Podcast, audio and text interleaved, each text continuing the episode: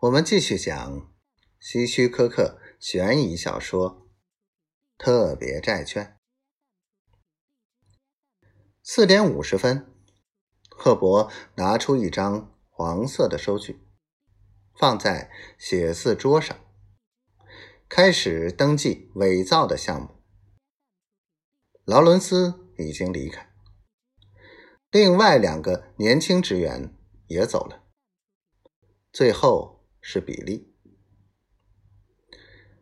赫伯看看时间，惊讶的发现已经四点五十五分了，正是斯通和布朗离开楼下办公室的时间，也是分带化妆的时间。那位秘书小姐从抽屉取出一只大手提袋，向洗手间走去，经过他身边。冲他微微一笑，赫伯迅速将纸篓放在最方便的位置，小心的把十来张废纸放在办公桌边，部分罩在纸篓上，然后看了看，觉得很好，接着用橡皮筋把债券捆起来，压得紧紧的，又瞧瞧钟。四点五十八分，那两个人该来了。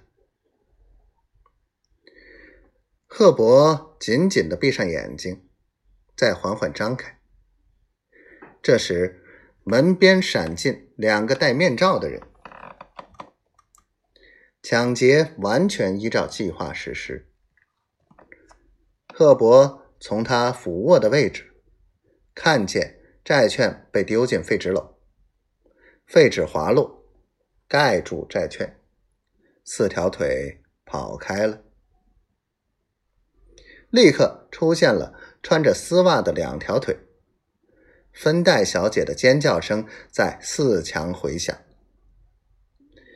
一个小时之后，警官问完芬黛小姐和泰波副经理，转而问赫伯：“